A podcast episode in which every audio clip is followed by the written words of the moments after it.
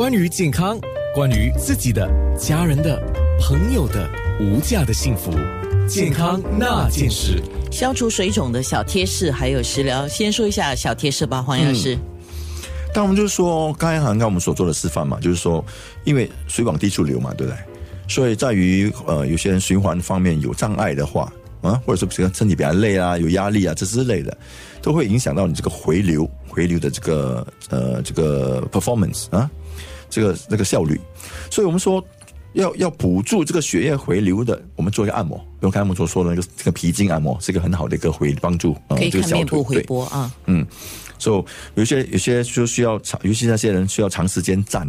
站着工作，哦是或者坐着工作的、啊，这都会压着你的下下下下肢嘛，而让它循环不是这么好。所以要时常起来活动。对，虽然说走走一下，然后就说，然后把脚翘起来，按摩一下，嗯啊，就是翘起来只是按摩，做的时候不要翘脚 啊，这是另外一个。对哎呦嗯，我以后翘脚了，所以翘脚的时候，我们我们上上我们几次呃节目里面常常会说嘛，嗯这是一个很不好的姿势，呃，会更更加的影响这个我们说呃血液呃回流，会然后然后过后就会产生这些水肿啦，呃脊椎歪曲啦，然后就是还有这个静脉曲张这样的一些问题。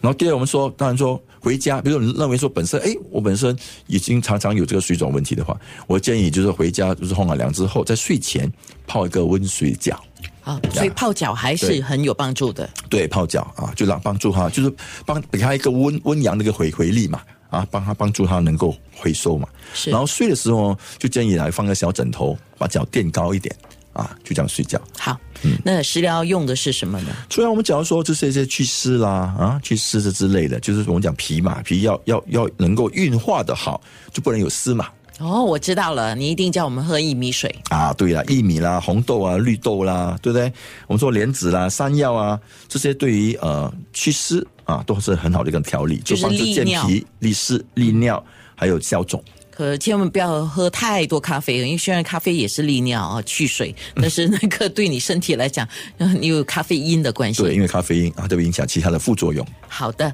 所以其实我们时常都在喝绿豆汤跟那个呃薏米水嘛，我要买中国薏米啦。不过就可是其平常在外面吃都加了好多糖啊，哦，对，谢谢提醒。所以 要会增加你的事啊。健康那件事。